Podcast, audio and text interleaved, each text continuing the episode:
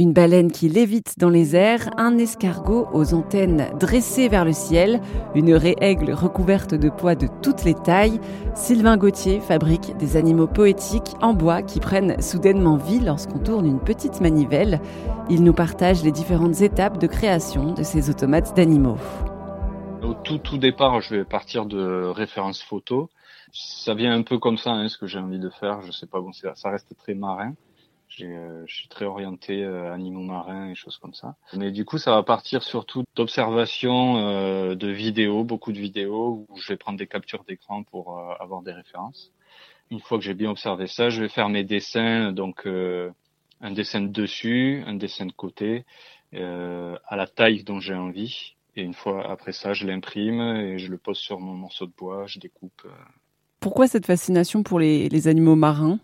Bah, j'ai toujours aussi une affinité avec l'océan, c'est-à-dire depuis tout petit, pareil, euh, ça, ça, doit certainement venir de là aussi. On est toujours allé en vacances au bord de l'océan, euh, donc j'ai toujours eu euh, cet attrait pour pour tout ce qui est océan. Après, je pense que ça vient aussi de mes voyages où, avant de faire ma reconversion, j'ai pas mal voyagé, surtout en Océanie et en Polynésie notamment, où c'est là où j'ai eu le déclic, on va dire, euh, pas, pas forcément pour ma reconversion, mais pour cet amour de l'océan, on va dire. Euh, accompagnement, on a eu l'occasion de nager avec des baleines. Et euh, je pense que c'est à ce moment-là où vraiment j'étais en admiration devant devant tous ces animaux parce qu'on a vu on a vu des baleines, ce qui est vraiment une chance énorme, mais après on a vu aussi beaucoup d'autres animaux. Et ils flottent comme ça, enfin ils volent, on dirait qu'ils volent. Et du coup ça me ouais, ça me fascine. Oui, d'ailleurs, on peut prendre l'exemple d'une baleine parce que j'en ai, j'en ai vu une sur vos réseaux sociaux que vous fabriquez. Euh, est-ce que vous pouvez nous raconter, après l'étape euh, du dessin, qu'est-ce qui se passe pour créer une baleine, par exemple? Tout d'abord, il va y avoir une grosse partie euh, simulation, on va dire, comme j'ai un passé de graphiste en fait, donc c'est ça que je faisais avant de me reconvertir. Bon, j'en fais toujours un petit peu, mais c'est juste de temps en temps. Mais toute cette expérience quand même elle me sert beaucoup, notamment à préparer les mécanismes de mes sculptures. Euh, ça me donne en fait la possibilité de faire des simulations parfois 3D ou sur différents logiciels où je vais prévoir en fait vraiment la, taille de mes pièces, surtout quand c'est mécanique en fait, comme la baleine là dont vous parlez, euh, elle est euh, mécanique, donc elle est animée. Tout ça, avant de se lancer vraiment dans la conception, il faut essayer de réfléchir un petit peu. tiens, quelle taille doit faire la hauteur de ma manivelle pour que le mouvement il aille à telle hauteur, etc. Donc il va y avoir toute une toute une partie comme ça de, réflexion sur ordinateur où on essaye de s'approcher le plus possible des mesures euh, idéales, on va dire. Et une fois que j'ai ça, donc parfois je vais réadapter mon dessin en fonction de ce que j'ai trouvé qui était faisable ou pas.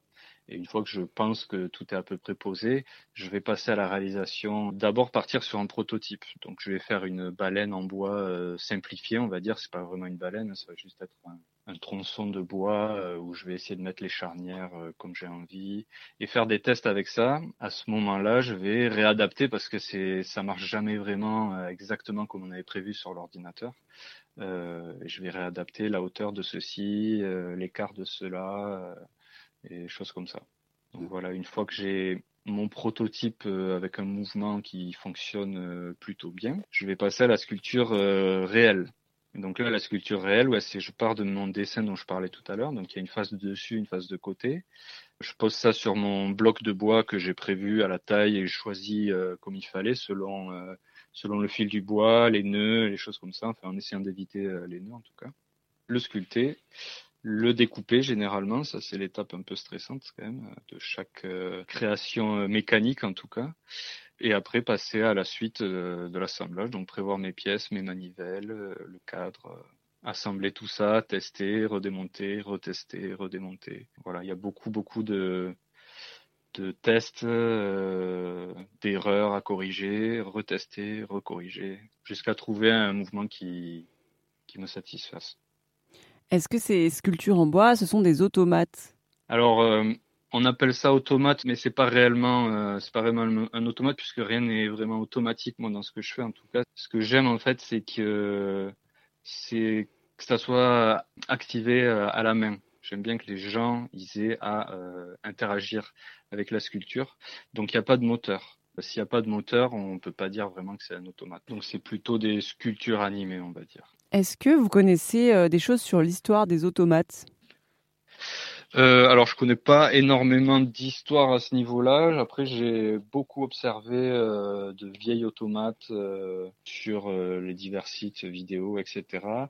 je suis aussi allé à un musée de l'automate qui est en Dordogne, il me semble, qui était quand même assez intéressant, mais c'est vraiment des vieux, vieux automates dont on n'a pas le droit de toucher. il ne peut pas vraiment regarder comment ça fonctionne, mais ça donne quand même une petite idée de comment ils faisaient à l'époque. Oui, parce que quand on pense automate, en tout cas moi quand je pense automate, je pense à peut-être des statues qui représentent des êtres humains qui font un peu peur. Oui, oui, oui, moi aussi, ouais, tout à fait. Bah, ce musée de ce musée de l'automate en Dordogne, il est il est rempli de ça, ouais. effectivement, on ressort de là un petit peu euh, un petit peu apeuré euh, de voir tout ça. Ouais.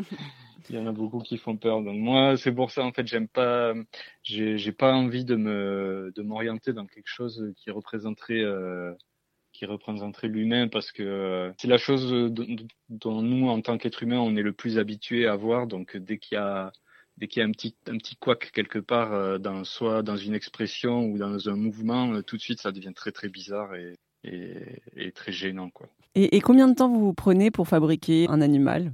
En fabrication effective par exemple pour la baleine ça me prend une cinquantaine d'heures. Après, si on compte euh, tout le temps de prototypage, euh, ça va, ça monte euh, très très vite parce que le prototypage de, la baleine, par exemple, pour continuer avec celle-là, ça m'a bien pris 3-4 mois, je pense. Quelque chose comme ça. Pas non-stop, hein, mais c'est sur, sur 3-4 mois où j'ai dû faire tous ces tests et démontages dont je parlais juste avant. Est-ce qu'il y a des sortes de boîtes différentes? En fait, c'est combien de pièces à assembler, par exemple, une baleine? La baleine en elle-même, elle, est, elle fait cinq pièces. à la base, c'est une seule pièce que je sculpte et après je la tronçonne en cinq morceaux que je relie ensemble par des charnières. Après, il y a trois pièces pour le cadre, une autre pièce pour euh, le décor euh, du cadre, donc des vagues euh, qui sont sculptées également, et la base. Et après, il y a la manivelle. Il y a plein d'autres petites pièces qui vont rentrer en jeu, mais en pièces de bois, il y a une dizaine de pièces, quelque chose comme ça. Et il me semble avoir vu sur votre site qu'il y avait un animal où vous avez mis plus de 600 pièces. Alors, c'est pas des pièces euh, animées, mais euh, oui, c'est une sculpture en fait j'ai faite où j'ai c'est une raie euh, aigle qui sont tachetées et du coup pour faire les taches sur le dessus de cette sculpture, j'ai percé et inséré des morceaux de bois à l'intérieur pour faire les différentes couleurs et il y avait effectivement un plus de 600, 600 euh, trous euh, à combler avec, euh, avec toutes ces petites pièces. C'était Sylvain Gauthier, sculpteur et ébéniste basé à Toulouse pour Erzen Radio.